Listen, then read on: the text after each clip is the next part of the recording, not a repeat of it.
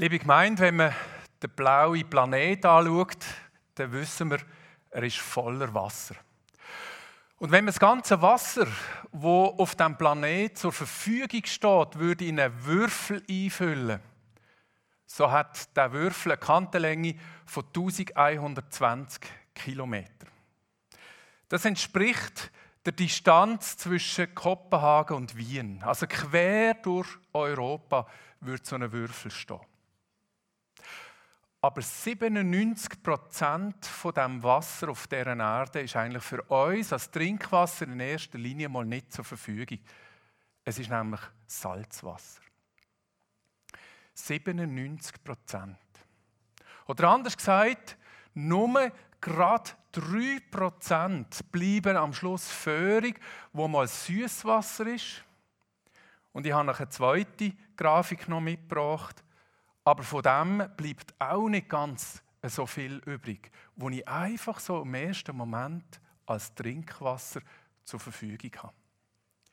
Wenn ihr hier auf die Grafik schaut, so seht ihr, 3% Süßwasser teilt sich wieder auf in fast zwei Drittel Eis. Einfach Eis. Polkappen, Gletscher, überall, wo einfach Eis und Schnee ist, ist Süßwasser gebunden. Über zwei Drittel eigentlich. Und knapp ein Drittel, und da hat es noch ganz wenig Föhrung eigentlich, ist Grundwasser. Und nur 0,3% auf dieser Welt von dem Süßwasser ist das, was wir tagtäglich hier in Thun sehen, nämlich der Thunersee, die Aare, Bach um uns herum, Oberflächenwasser. Das heißt, das kann ich relativ schnell nutzen, um Felder zu bewässern, um Tiere zu tränken und auch für die Menschen Wasser zur Verfügung zu stellen. Oder, noch ganz wenig, habe ich in der Atmosphäre, das ist dort also mit 0,9 Prozent angegeben vom Süßwasser, das ist Regen, das ist, das ist der Dunst, das ist Nebel, den ich dann irgendwie sammeln kann. Es ist rar. Und was noch dazu kommt beim Wasser, und das ist eine dritte Folie, die ich euch hier zeige, ist, es ist sehr ungleich verteilt. Wasser ist ungleich verteilt. Vor allem eben das, was ich in Trinkwasser oder mit wenig Aufwand in Trinkwasser verwandeln Ihr seht hier auf dieser Weltkarte, alles was blau ist, dort hat es genug. Dort ist keine Wasserknappheit vorhanden. Da gehört auch Mitteleuropa dazu, da gehört die Schweiz dazu, da gehört äh, ganz grosse Gebiete dieser Welt. Aber ihr seht, es wird egal, es wird orange, es wird rot und das heißt Wasserknappheit wird immer extremer. Aus verschiedensten Gründen. Weil es ist physisch nicht verfügbar. Es gibt kein Oberflächenwasser. Es ist einfach trockene Erde, fertig. Oder dann in diesen Situationen wird es dann noch schlimmer, wenn ich ökonomisch nicht auf das Wasser zugreifen kann. Wenn ich also nicht das Geld habe, tiefe Brunnen zu bohren, um ans Grundwasser zu kommen. Wenn ich nicht das Geld habe, Wasser in Flaschen zu kaufen, weil es einfach zu teuer ist von diesen Konzernen, die können das Grundwasser anzapfen und das Quellwasser. Und darum ist es nicht erstaunlich, auf dieser Karte haben wir noch so Blitze drauf in diesen schwarzen Quadratlinien. Das ist eine Karte aus dem Jahr 2010. Ich habe keine neuere, jüngere gefunden, die zurückblickt ab 2000, wo es überall auf dieser Welt Konflikt gegeben hat um Wasser. Und zwar gewaltige Konflikte, mit Gewalt verbunden, wo Leute aufgestanden sind und wirklich haben, gewehrt haben mit Kraft und mit Energie und mit Gewalt im Notfall, dass sie an Wasser ankommen. Das sind Konflikte, die innerstaatlich sind, weil eben Grossfirmen plötzlich die Wasseradern und Grundwasservorräte eigentlich abpumpen. Es sind aber auch Konflikte zwischen Staaten, weil der eine Staat einen Staudamm baut und auf der anderen Seite von Landesgrenzen nach den Fluss austrocknet. Es sind Konflikte, vor allem im Nahen Osten ist das häufig noch der Fall, wo die einen Länder tiefe Grundwasservorkommen, man nennt das Aquifere, anzapfen, wo über Jahre Millionen entstanden sind und in wenigen Jahren einfach geleert werden. Und die füllt es nicht mehr. Die füllt es einfach nicht mehr. Und das sind Konflikte. Und in so einen Konflikt wird ich euch heute reinnehmen um Wasser im Alten Testament. Weil mir hat das Thema schon immer beschäftigt, Wasser. Wasserknappheit, Wasserkonflikte, Umgang mit Wasser. Aber auch das Thema Konflikt ist ein Teil von meinem Job auch. Immer wieder, weil ich mit so vielen Menschen unterwegs bin, dass auch Konflikte entstehen. Und der Konflikt, den ich euch heute zeigen und mit euch reinnehmen und reingehen, der hat alle Zutaten. Quasi wie Hefe, die reingehen und alles andere auch noch. Und dann geht es wunderbar auf. Das brodelt nur so. Weil ich habe eine Krise. Eine Krisenzeit in diesem Konflikt. Es ist eine Dürre. Die Ressourcen werden knapp. Und das ist klar, sofort habe ich Existenzängste, die da drin spielen. Die Leute fangen an zu wandern. Weil dort, wo sie sind, eben nicht zu wenig vorhanden ist an Ressourcen, Wasser wie auch anders. Und sie fangen an wandern dort an, wo eben genug Ressourcen sind. Und die haben dann wieder Angst. Oh, die Fremden kommen, die nehmen uns etwas weg. Es gibt ein Eifersuchtsdrama da drin, in diesem Konflikt.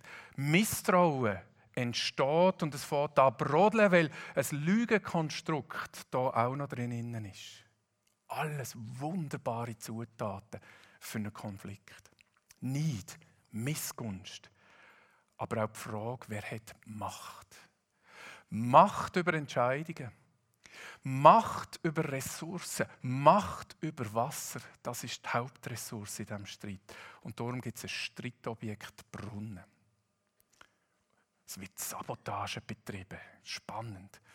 Es gibt gegenseitige Vorwürfe, es gibt unausgesprochene Erwartungen und Ansprüche und die Leute heizen alles schön auf. Und das Ganze ist ein Drama. Ein Drama, das sich eigentlich wie auf einer Bühne im Theater in drei Akten abspielt.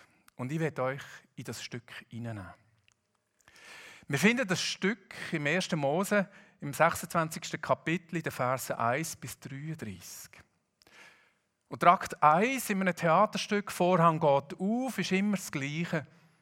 Das Setting wird bekannt gegeben.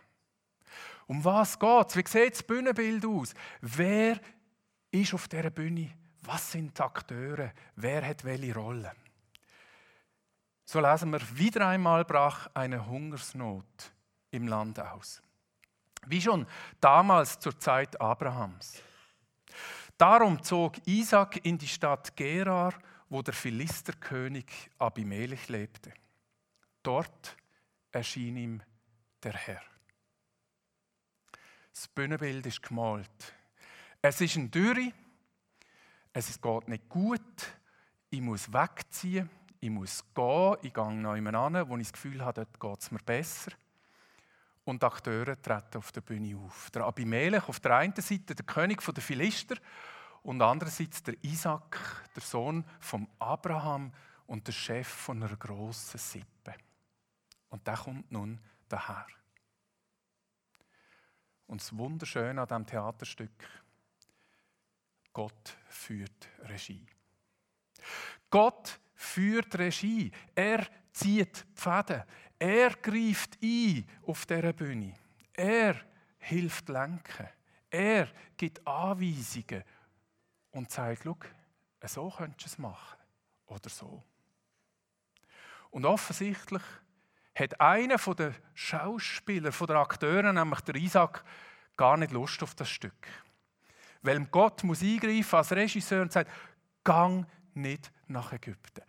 Ich lese hier der hat eigentlich gerade durchmarschieren. Dort am Nil ist fruchtbar. Dort am Nil habe ich Wasser. Hier nicht. Ich marschiere gerade weiter. Das Stück gefällt mir nicht. Und Gott sagt, nein, gang nicht weiter. Geh nicht nach Ägypten. Kennst du das in deinem Leben? Dass du in ein Stück hineingeworfen wirst, quasi in ein Drama, Manchmal ist es eine Tragödie, manchmal ist es vielleicht eine Komödie. Aber du wirst reingeworfen und es passt dir nicht. Und wie der Isaac willst du dich einfach im wahrsten Sinne des Wortes da aus dem Staub machen. Kennst du das? Dass das Stück, das das Leben dir auferlegt, dir nicht passt. Ich kenne das aus meinem Leben. Wir, haben, wir wohnen am Ende vom Bahnhof Thun, gerade bevor alle Gleise wieder zusammengehen und nachher eine Kurve kommt Richtung Watt. Und seit drei Jahren stellt BLS immer mehr und immer häufiger Züge vor unserem Haus ab. Und die sind ständig unter Strom und im Sommer ist die Ventilation voll an auf den Dächern oben drauf von diesen Zügen. Und das ist eine Frequenz, ein Ton, ein Brummen, wo mir echt auf, im wahrsten Sinne des Wortes, Geist geht. Ich kann nicht mehr im Sommer in meinem Garten sitzen und ein Buch lesen. Das macht mich kribbelig. Es geht mir so auf den Geist und ich weiß meine Nachbarn ähm, auch und meiner Frau und es ist störend. Und wisst ihr, was mir erst dran war? Das ist ein Stück, das mir nicht mehr passt. Ich mache mich aus dem Staub.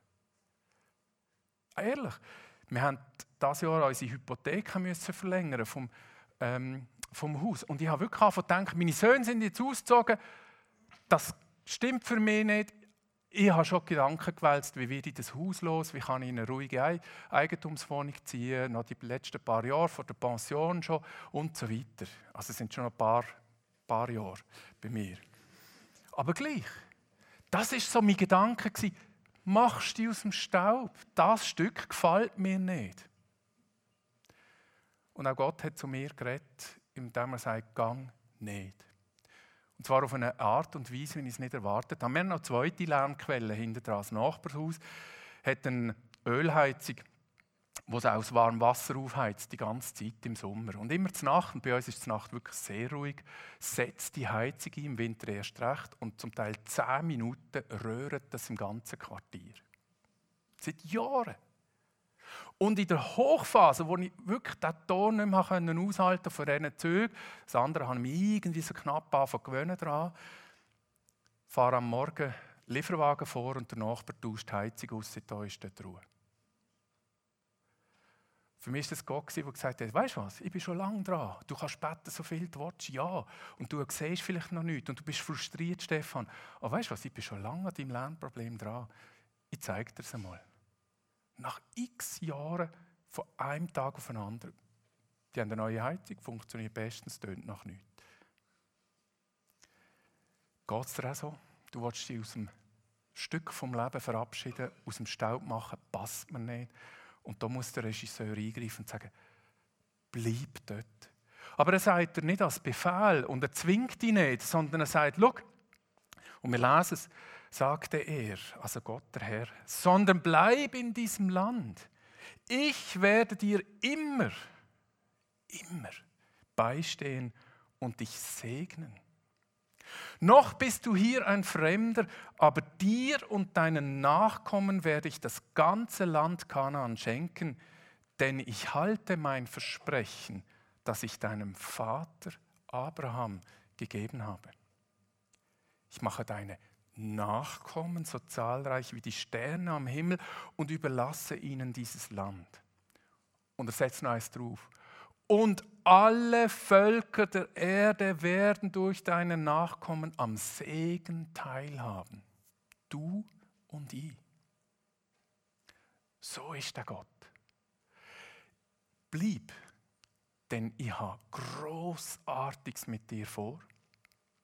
Bleib. Ich habe mit dem Vater schon Großartiges erlebt und Segen auf ihn gelegt. Ich lege auf dich, ich lege auf deine Söhne und deine Nachkommen und auf die ganze Welt.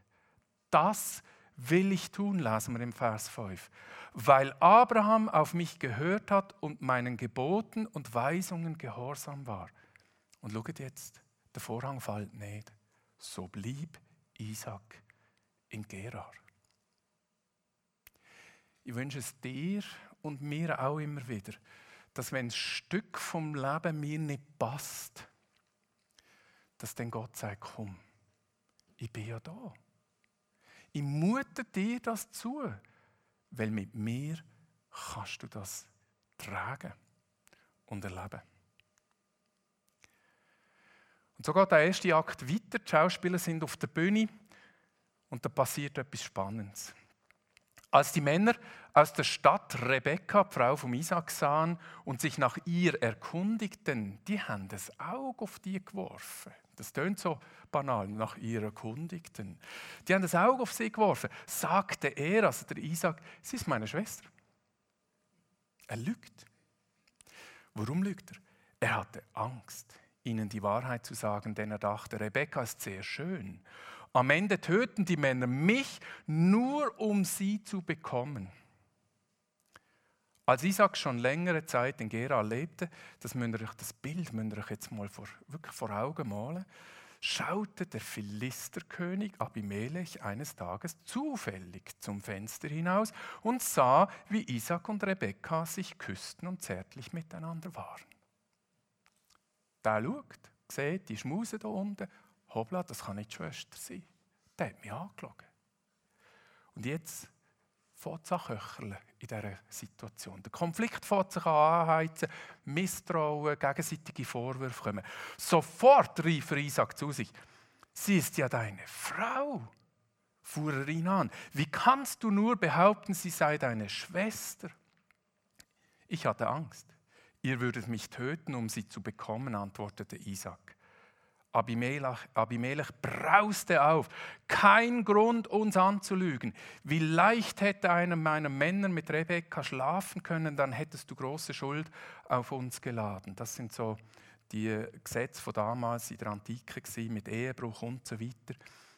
Abimelech ließ dem ganzen Volk bekannt geben, jeder, der diesem Mann und seiner Frau etwas antut, wird zum Tod verurteilt. Für mich sind da zwei Sachen wichtig. Das eine ist ganz am Schluss, wie Gott wieder eingreift und quasi wie einen Schutz über die ausbreitet. Er nützt da dazu einen Ungläubigen, der Abimelech, der keine Ahnung hat, dass eigentlich Gott mit ihm unterwegs ist und ihn jetzt braucht, um einmal das Schlimmste in diesem Konflikt, der sich anbahnt, zu verhindern, dass sie ihn umbringen. Der Abimelech gibt ein Gesetz heraus, das ihn ganz, im ganzen Land für alle Philister gilt. Und das Zweite, was ich da spannend finde, ist das Muster von der Angst, wie er reagiert, wie er sich in Lügen verstrickt, weil er um sein eigenes Leben Angst hat, er, der Isaac. Und wenn wir Krisen haben, wenn wir in der Tür hocken, fällt uns allen immer das Gleiche ein, nämlich das Muster, das wir in- und auswendig kennen. Wir fallen auf alte Muster, auf eingespielte Muster zurück in Notsituationen. Und so auch der Isaac. Er fährt an lügen. Er gibt seine Frau als seine Schwester aus. Und das hat er gelernt. Das hat er nämlich gelernt von seinem Vater. Wir sind hier im 26. Kapitel, gehen wir ins 20. Kapitel zurück und gehen wir ins 12. Kapitel zurück im 1. Mose. So treffen wir Abraham zweimal an, wo er genau die gleiche Lüge braucht. Sarah ist meine Schwester. Ist nicht meine Frau. Zweimal. Wir gehen auf Muster zurück in der Krise, wo wir gelernt haben von unseren Eltern unter Umständen oder von anderen Vorbildern. Und bist du parat, die zu hinterfragen, wenn du dieser Tür hockst wenn du in Bedrängnis bist, wenn der Konflikt sich aufkocht, bist du bereit, einen Schritt zurückzunehmen und zu sagen, nach welchem Muster funktioniere ich? Woher habe ich das? Ist das gut? Oder bewirke ich das Gegenteil, nämlich ich heize den Konflikt wieder an? Und meine Lieben, das geht nicht nur Väter und Mütter hier an. Wir sind Vorbilder für unsere Kinder und teilen mit diesen Werten die schauen uns zu, wie wir in gewissen Situationen reagieren und wir geben das einfach mit. Aber das geht nicht nur Väter und Mütter an, das geht jeder von uns an, der irgendwo in einer verantwortungsvollen Position ist, wo ihm, sagen wir mal allgemein, Schutzbefohlene anbefohlen sind. Mehr als Lehrer. Wie verhalte ich mich als Lehrer Jungen gegenüber, die vielleicht zu mir aufschauen? Wie verhalte ich mich als Kleingruppenleiter meiner Kleingruppe gegenüber, die zu mir aufschauen und mich als Vorbild nehmen im Glauben? Wie verhalte ich mich im Kindergottesdienst als Leitende mit diesen Jungen, die von mir vielleicht Werten übernehmen und vielleicht Muster kopieren? Bist du parat, in Konfliktsituationen sonnige Muster neu zu hinterfragen? Vorhang geht ab, Vorhang geht auf. Akt 2. In jenem Jahr, Vers 12, erntete Isaac das Hundertfache von dem, was er ausgesät hatte, denn der Herr segnete ihn. Sein Besitz wuchs ständig, so dass er bald ein sehr reicher Mann war. Er besaß große Ziegen, Schafen und Rinderherden sowie zahlreiche Knechte und Mägde. Meine lieben Gottes Sagen wo er am, und Zuspruch am Anfang, wo er ihm gegeben hat und gesagt, hat, ich bin beim Abraham dabei gewesen. Und ich habe ihm treu versprochen und Sagen versprochen. Und ich werde es deinen Nachkommen versprechen und allen, am Schluss allen Völkern. Gott übergeht dich in der Mitte nicht. Es gilt auch für dich jetzt und heute, das Sagen, wo Gott über dich ausgüßt. War nicht einfach und dann wird er wieder sein. Jetzt segnet dich. Wachstum ist im Sagen von Gott inbegriffen, im Hier und Jetzt. Und was für den Isaac Gold hat, das gilt für uns. Da wird symbolisch in materiellen Werten ausgedrückt. Hundertfach. Eins Korn gesagt, hundert Körner geerntet. Der hat riesige Herden. Der muss riesige Ländereien haben, um die zu weiden. Er hat genug Wasser. Er hat Leute, die für ihn arbeiten. Der ist wohlhabend, der ist reich, seine Sippen ist gewachsen, sein Haushalt ist immer grösser geworden. Erkennst du das Sagen in deinem Leben? Das muss nicht materiell sein, dein Bankkonto plötzlich einfach überquillt.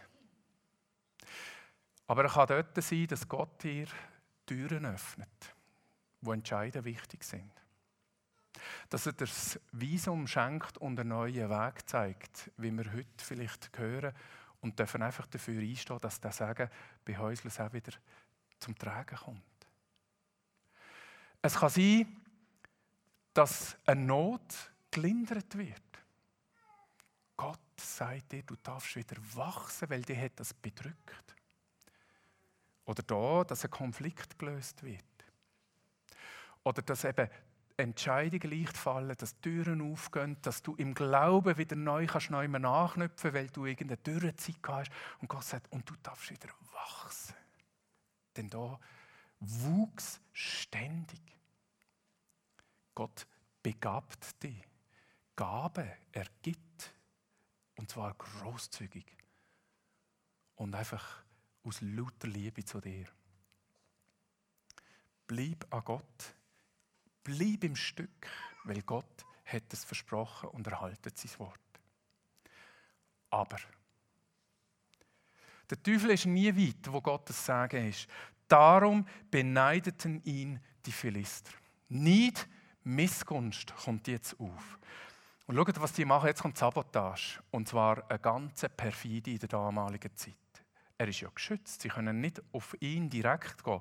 Sie schütteten alle Brunnen, die Abrahams Knechte einmal gegraben hatten, mit Erde zu. Das ist etwas vom perfideste, was man können machen der damaligen Zeit in dieser Gegend. Jemandem im wahrsten Sinne des Wortes das Wasser abgraben. Den Zugang zur Quelle verhindern. Den Zugang zur Energie, zum lebensspendenden Wasser. Wo werden deine Quellen im Moment zugeschüttet? Wo sind andere und, und vielleicht Umstände am Werk, wo dir im Moment das Zeug zuschütten und denkst, da ist so viel Sand in dem. Es gibt verschiedene Brunnen, es gibt die, die ins Grundwasser gehen, wir sehen es dann noch. Es gibt aber auch Brunnen im Sinne von Oberflächenwasser eben sammeln, Zisternen. Da ist plötzlich Sand drin, da kann ich gar kein Wasser mehr sammeln, wenn es mal würde regnen oder der Tau kann sich da nicht mehr sammeln. Was oder wer schüttet dir deine Brünne zu? Oder noch schlimmer, wo schüttest du dir deine eigenen Brünne zu? Was ist es? Wo dich von der Energiezufuhr abschnitt. wo dir die Energie frisst, weil du neue Brunnen gehst suchen und immer wieder neue Energie musst aufwenden ist die Terminkalender, wo alles zustopft und dir fast zudrückt und die Luft abschneidet und du nicht mehr kannst zur Ruhe kommen, durchschnaufen. Ist es Corona, und da rede ich auch wieder aus eigener Erfahrung, ist es Corona, wo dir es schwer macht, in Gottesdienst zu kommen, aus verschiedensten Gründen, und dich quasi wie von dem abschnitt. Was ist es, wo andere oder du dir am Schluss selber deine eigenen Brunnen zuschüttest und dir die Energie raubst und es schwierig wird? Sogar Abimelech forderte Isaac auf, wegzuziehen. Gang, gang weg von uns. Siedle dich woanders an, denn du bist uns zu mächtig geworden. Jetzt kommt Machtfrage ins Spiel. Du bist uns zu mächtig geworden, sagt er. Und schaut, was der Isaac macht. Das ist kein Hösler. Der haut nicht einfach ab im ersten Gegenwind. Also verließ Isaac die Stadt und schlug sein Lager im Tal von Gerar auf. Dort hatten die Philister, es geht weiter mit der Sabotage, dort hatten die Philister nach Abrahams Tod alle Brunnen, die er, gegraben ließ, die er graben ließ, mit Erde zugeschüttet. Jetzt kommt der Krampf für den Isaac und seine Männer. Isaac ließ die Brunnen wieder ausgraben und gab ihnen dieselben Namen, die sein Vater ihnen damals gegeben hatte. Das Faszinierende da ist, der Isaac zieht sich zurück. Er geht nicht auf. Der Konflikt ist nicht gelöst, indem er einfach sagt, oh, blaset mir die Schuhe und ich gehe jetzt halt doch nach Ägypten. Er bleibt auf dieser Bühne von dem Stück, wo Gott ihn dazu berufen hat. Aber er vermeidet Reibungsflächen. Die Reibungsflächen, jetzt muss zuerst mal ein bisschen Ruhe und ein bisschen Abstand in die Situation hineinkommen. Und ich muss wieder können anknüpfen an Energiequellen. Ich muss wieder anknüpfen an dem, was Gott mir mit meinem Vater verheißen hat. Und er geht diesen Brunnen nach. Simon hat vorher gesagt, wir, brauchen so, wir müssen uns so ein paar Punkte setzen, damit wir wieder eine Perspektive, Perspektiven bekommen. Das ist Isaac. Ich muss wieder Brunnen graben mit dem Namen, und das sind alles positive Namen, wo Gott verherrlichen von meinem Vater Abraham. Dort muss ich wieder graben. Ich muss wieder anknüpfen an dieser Verheißung. Denn wenn ich allein im Tal bin, wenn ich abgeschnitten bin von Beziehungen, von tragenden Beziehungen, wenn meine Dürre mich wieder eingeholt hat, wenn die Not wieder groß wird, dann gibt es nur noch einen, wo ich mich wirklich komplett darauf verlassen kann und wo mir Leben spendet, hier symbolisch im Wasser. Das ist Gott. Gott ist in der grössten Einsamkeit die beste Freund. Der Einzige, der dich wirklich noch darauf verlassen kannst. Der Einzige, der sagt, ich habe dich einfach gern. Halt durch. Ich habe dich das Stück reingenommen, ich bin wieder, mein Sagen kommt. Und der Isaac bleibt beharrlich dran. Er nimmt den Faden auf. Die Namen stehen für Identität von Gott. Da ist Gott am Wirken. Da grabe ich wieder einen Punkt, da grabe ich wieder einen Brunnen, da habe ich wieder Wasser. Aber schaut, wie großzügig er in dem Konflikt ist. Während Isaaks Knechte im Tal gruben, stießen sie auf eine unterirdische Quelle. Das ist jetzt ein Grundwasserbrunnen, nicht eine Zisterne. Das ist also Wasser, das ich sofort trinken kann, das auch nicht schlecht wird. Das ist das Beste, was mir passieren kann. Sofort waren die Hirten von Gera zur Stelle und beanspruchten für sich. Das Wasser gehört uns, riefen sie. Darum nannte Isaac den Brunnen Esek, Streit. Seine Leute gruben, beharrlich blieb er dran. Ich wollte den Kontakt zu meinem Gott nicht verlieren. Seine Leute gruben an einer anderen Quelle einen Brunnen. Und erneut gerieten sie mit den Hirten von Gerar aneinander. Darum nannte Isaac den Brunnen Sitna, Anfeindung. Konflikt ist nicht gelöst. Und das ist im Isaac wirklich völlig bewusst. Da ist immer noch Streit, Anfindung herum. Aber er versucht, Reibungsfläche zu vermeiden, indem er wirklich zurückweicht, aber nicht im Konflikt ausweicht. Danach zog er weiter und ließ zum dritten Mal einen Brunnen ausheben. Beharrlich zieht er sich zurück. Beharrlich bleibt er dran und großzügig überlässt er seinen Finden Brunnen. Das ist ein riesiges Geschenk, Brunnen zu überlassen in der damaligen Zeit. Und jetzt passiert es. Diesmal gab es keinen Streit. Und schaut, was Isaac sagt. Jetzt können wir uns ungehindert ausbreiten. Denn der Herr hat uns genug Raum gegeben, sagt er. Deshalb nannte er den Brunnen Rechobot freier Raum. Jetzt kann ich durchschnaufen. Jetzt bin ich in einer Oase. Jetzt habe ich wieder Nahrung. Jetzt habe ich wieder Wasser. Jetzt kann ich wieder durchschnaufen. Jetzt kann ich mir eine Perspektive machen, wie es könnte weitergehen. Ich finde das Bild so fantastisch und das wird vom Psalmist im 31. Psalm wieder aufgenommen, wo er es noch einmal auf den Punkt bringt. Und ich könnte mir gut vorstellen, dass er auch genau die Geschichte vor sich hat. Ich bin glücklich, sagt der Psalmist, dass du so gut zu mir bist. Du hast meine Not gesehen und erkannt, wie verzweifelt ich bin. Oder ich war. Schritt für Schritt gang ich zurück. Das ist auch Verzweiflung. Wenn hat es ein Ende, das ich muss nachgeben Den Feinden hast du mich nicht ausgeliefert, sondern mir Raum zum Leben verschafft. In einem Konflikt den Standpunkt vertreten, das ist ein Horizont mit Radius Null. Ein Standpunkt ist, da habe ich keine Perspektive. Das ist ein Punkt, fertig, so ist es. Er sucht nicht den Punkt, sondern der Isaac sucht für die Konfliktlösung den weiten Raum. Lösungen sehen, Weitblick haben, Perspektiven bekommen, Möglichkeiten ausloten. Gott sagt, jetzt bist du an diesem Punkt. Von dort zog Isaac weiter nach Beersheba. In der Nacht nach seiner Ankunft erschien ihm der Herr und sprach: Ich bin der Gott deines Vaters Abraham, hab keine Angst, denn ich bin bei dir.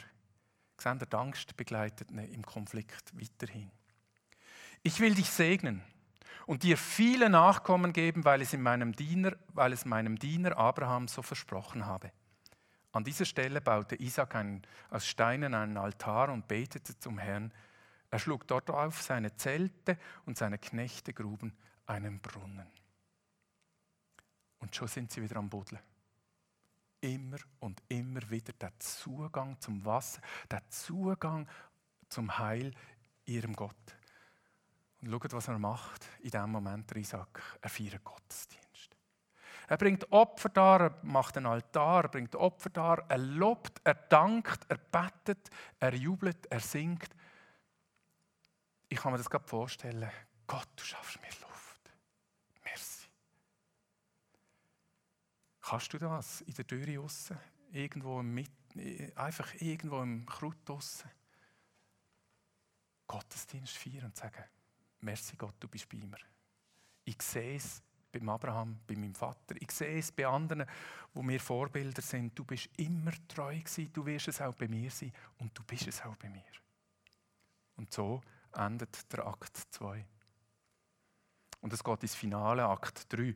Eines Tages kam König Abimelech von Gerar zu ihm, zusammen mit seinem Berater Ahusat und seinem Heerführer Pichol. Was wollt ihr? Das ist nicht gerade eine freundliche Begrüßung. Was wollt ihr? fragte Isaac. Ihr habt mich doch wie einen Feind fortgejagt. Und schaut, was jetzt kommt. Wir haben erkannt, dass der Herr auf deiner Seite steht. Wow. Die glauben nicht an den Gott. Aber sie sagen, da ist, eine, da ist etwas anderes bei dir. Da steht wirklich einer zu dir. Die Gott, den du anbetest, wir sehen, der segnet dich. Der bewahrt dich, der behütet dich, der gibt dir Kraft und Energie. Du findest immer Wasser. Sensationell, was da passiert. Aber nicht im Sinn von, oh, da wollen wir auch. Sondern, uhuhu, das ist es jetzt nicht mehr gehör. Jetzt bist du es wirklich zu mächtig. Wer Gott auf seiner Seite hat, der muss nichts mehr fürchten. Das ist beim Abimelech und seinen Mannen angekommen. Wir haben erkannt, dass der Herr auf deiner Seite steht. Wann hat er das letzte Mal jemand in deinem Umfeld gesagt, hey, ich merke, Gott ist auf deiner Seite? Ob jetzt in Konfliktsituationen oder nicht, ich merke, Gott ist mit dir. Vielleicht ist das deine Chance, einzugehen in ein Gespräch und zu sagen, willst du auch das können erleben Komm, ich erzähle dir etwas davon. Und schaut, was sie machen. Darum wollen wir gerne mit dir in Frieden leben. Also es ist sehr eigennützig, was sie im Moment natürlich wollen, weil die haben einfach Schiss, die haben Angst. Der Gott ist zu groß, gegen den können wir nicht an. Lass uns ein Bündnis schließen und es mit einem Schwur bekräftigen. Versprich uns, dass du uns nichts Böses tust, als ob er ihnen Böses da hätte. Und jetzt kommt es, ist ein bisschen heuchlerisch, so wie wir dir nichts angetan haben. Wir haben dich immer gut behandelt. Brunnen zugeschüttet, Sabotage, vertrieben. Dich in Frieden wegziehen lassen. Fortgejagt haben sie eigentlich im Sinn von Gang, du bist uns zu mächtig. Wir wissen ja, und es kommt, kommt nochmal, das ist so eingefahren bei denen. Wir wissen ja, dass du ein Mann bist, der unter dem Segen des Herrn steht. Und schau jetzt, was passiert. Das ist Versöhnung aus Gottes Kraft aus auf der Seite von Isaac. Versöhnung und Vergebung. Da ließ Isaac ein Festessen zubereiten. Und sie aßen und tranken zusammen. Psalm 23. Im Angesicht von meinen Finden deckst du mir auf und schenkst mir randvoll ein. Das ist das Bild. Ich bin treu, ich bin Gott. Und sogar vor deinen Finden kannst du mit ein Festessen haben oder sogar noch stärker, du kannst es mit ihnen zusammen haben. Hier. Ist das nicht ein wunderbarer Gott? Früh am nächsten Morgen schworen sie sich gegenseitig, wir wollen einander keinen Schaden zufügen. Sie trennten sich in Frieden. Konflikt ist gelöst, für einen Moment zumindest. Und Vergebung und Versöhnung von Seiten von Isaac hätte auch stattfinden weil er weiß, ich habe einen Gott, der mich beschützt und mit mir ist. Und schaut, Gott setzt sich noch eins oben drauf. Die anderen sind immer noch am Boden hinten. Am selben Tag kamen Isaaks Knechte und meldeten, wir haben Wasser gefunden. Wir haben Wasser gefunden. Isaac nannte den Brunnen Shiba, Schwur, darum heißt die Stadt bis heute Beersheba, Beersheba, Brunnen des Schwurs. Gott setzt noch eins oben drauf und jetzt schenkt er noch einmal der völlige Zugang zum lebensspendenden Wasser, weil du an mir geglaubt hast und mir treu geblieben bist. Gott mutet uns nicht immer nur eine einfache Rolle in unserem Leben zu. Bist du parat, das Stück vom Leben, wo du gerade drin stehst, ob es Dürre ist, ob es Krisen ist, ob es ein Konflikt ist, ob es Not ist, einfach mal anzunehmen und zu sagen, okay, ich renne nicht weiter nach Ägypten. Bist du parat, so wie dem Stück, wo wir jetzt gerade gesehen haben, die Suche nach Gott, immer wieder Brunnen bauen, immer wieder anknüpfen an seine Verheißung, nicht aufzugeben und dich an diesen Gott zu halten? Erkennst du in deinem Leben den Zuspruch? Ich bin dein Gott. Bleibe dir treu, weil ich dich gerne habe. Und erkennst du in deinem Leben den Segen? Deine Begabungen, Türen, die aufgehen, Entscheiden, die plötzlich klar werden, wie es weitergeht. Und dann wirst du Frieden und Gerechtigkeit. Der Isaac hat Gerechtigkeit erfahren am Schluss. Die werden den Sieg haben, zusammen mit unserem Gott. Amen.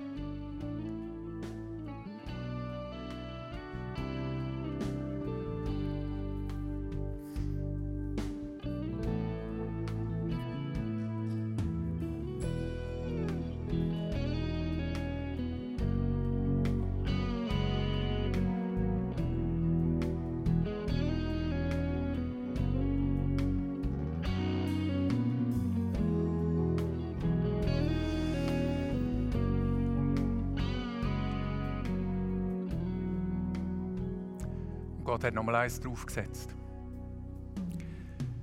Gott hat seinen Bund, den er mit Abraham, mit Isaac und Jakob und all seinen Nachkommen geschlossen hat, hat er noch einmal bekräftigt. Indem er seinen Sohn Jesus Christus auf die Erde geschickt hat, ihn ans Kreuz geschickt hat. Der Bund ist gefestigt worden mit dem Blut und nachher mit der Auferstehung. Und das lebendige Wasser, wo Jesus Christus dafür steht, da lesen wir im Johannes 4, Verse 13 bis 15, in dieser berühmten Geschichte, wo Jesus am Brunnen die Frau, ähm, die Samariterin trifft. Jesus erwiderte, wer dieses Wasser trinkt, wird bald wieder durstig. Das ist das normale Wasser im Brunnen.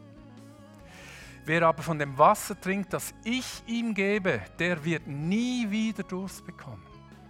Das ist Zusage. Dieses Wasser wird in ihm zu einer nie versiegenden Quelle, die ewiges Leben schenkt. Dann gib mir von diesem Wasser, Herr, bat die Frau. Bist du heute auch bereit, wieder diese Bitte zu formulieren, vielleicht wieder neu in deinem Leben? Herr, schenk mir's.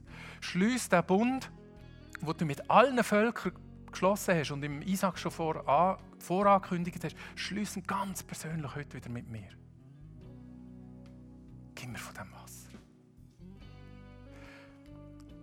Am Anfang habe ich euch Karten gezeigt von der Wasserknappheit und von dem Wasserkonflikt. Wir werden ein paar Wochen einen Gottesdienst haben, wo wir auch sehen, wenn Leute in Konflikt kommen, weil sie das Wasser weitergeben wollen. Christen, die verfolgt sind.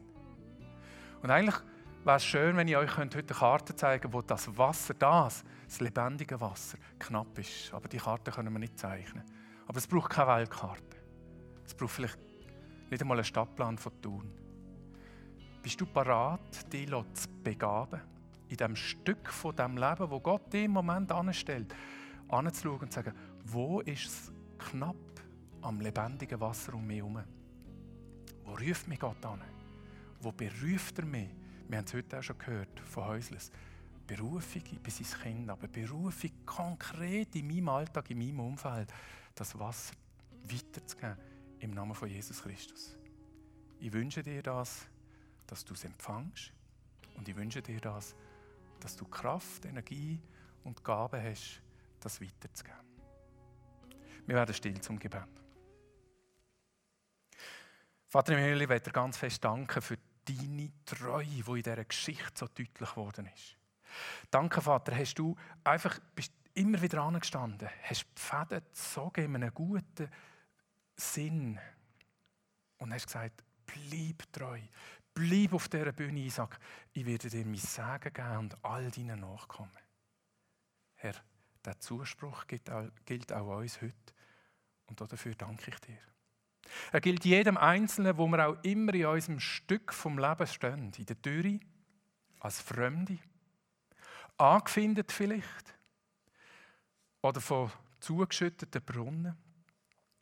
Herr, schenk uns deine Kraft, deine Energie und deine Zusage, dass wir dort weiter sehen dass du unsere Füße wieder auf freien Raum, auf grossen Raum stellst, dass wir durchschnaufen können und dass wir dich erleben dürfen. Und so bitte ich dich um dein Sagen.